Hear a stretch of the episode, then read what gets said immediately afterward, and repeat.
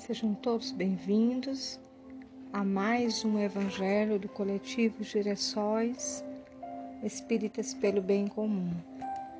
Na noite de hoje, em que seguimos a sequência do Evangelho segundo o Espiritismo, nós vamos ler Mistérios Ocultos aos Sábios e aos Prudentes, que está no capítulo 7, o item 7 e o item 8. Então Jesus disse estas palavras: Eu vos rendo glória, meu Pai, Senhor do céu e da terra, por haverdes ocultado estas coisas aos sábios e aos prudentes, e por havê-la revelado aos simples e aos pequenos. São Mateus, capítulo 11, versículo 25. Pode parecer singular que Jesus renda graça a Deus por ter revelado essas coisas aos mais simples e aos pequenos, que são os pobres de espírito, e tê-las ocultado aos sábios e aos prudentes, mais aptos, em aparência, a compreendê-las. É preciso entender, porém, pelos primeiros, os, os humildes, que se humilham diante de Deus e não se creem superiores a todo mundo e pelos segundos os orgulhosos envaidecidos de sua ciência mundana, que se creem prudentes, porque negam, tratando Deus de igual para igual, quando não o negam. Porque na antiguidade, prudente era sinônimo de sábio, e por isso Deus lhe deixa a procura dos segredos da terra e revela-os do céu aos mais simples e aos humildes que se inclinam diante dele. Vamos refletir também do livro O Grande Enigma de Leon Denis, no seu capítulo sobre a necessidade de Deus, que nos diz o seguinte: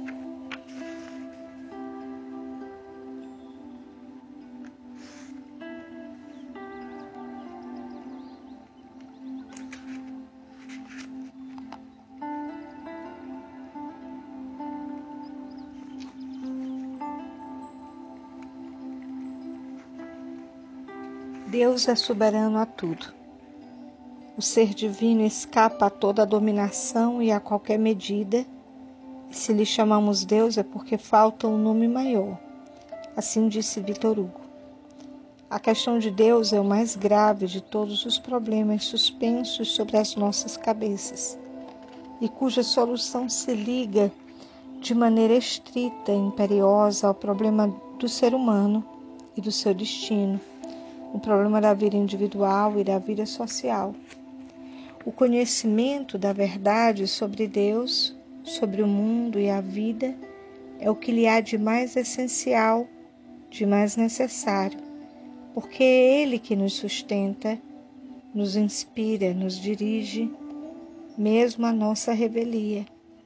E esta verdade, que é inacessível, como veremos, é simples e clara está ao alcance de todos, basta procurá-la sem preconceitos, sem reservas, ao lado, do, ao lado da consciência e da razão.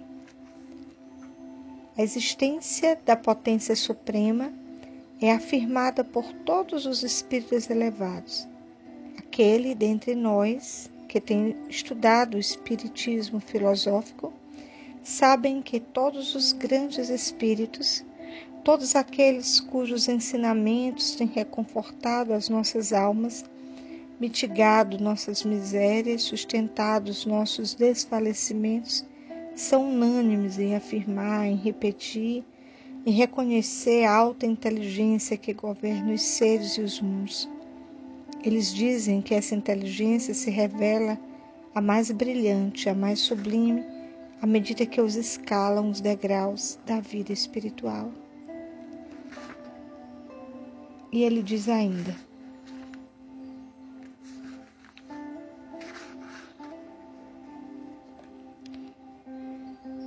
O conhecimento da verdade sobre Deus, sobre o mundo e a vida é o que há de mais essencial, de mais necessário, porque é Ele que nos sustenta, nos inspira e nos dirige, mesmo a nossa revelia.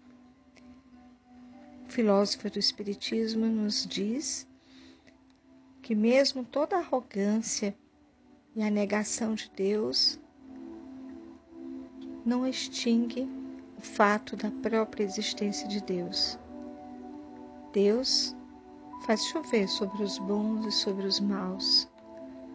Ele é a soberana bondade, a governança cósmica deste mundo. E é nesse sentido que vamos refletir sobre o Evangelho de hoje. A necessidade da humildade e da resignação, da crença em Deus por estar em harmonia direta com as suas leis de amor, de justiça e de fraternidade.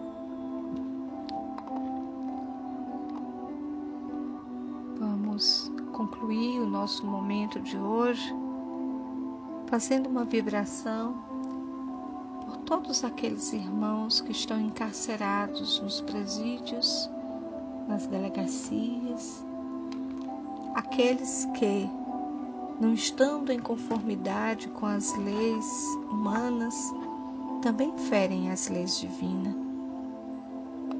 Pedimos a misericórdia de Deus para eles, para que possam suportar o fardo da privação da liberdade e que reconheçam, por meio da sua consciência, os seus erros que eles possam ser tratados com dignidade e justiça.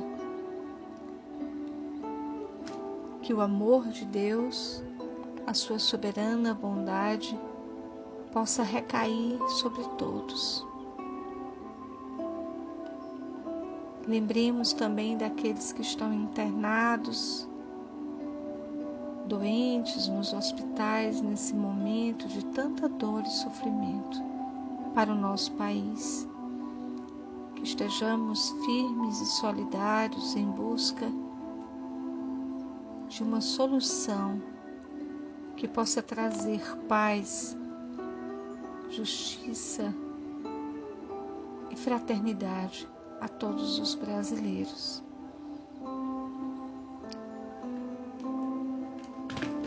Desse modo, Jesus, nosso irmão maior, nossa inspiração, modelo e guia, que as tuas mensagens possam calar em nossos corações, ressoar em nossas mentes e nos fazer pensar e meditar acerca da importância da humildade para chegar até Deus, o nosso Pai, Deus, Supremo Criador.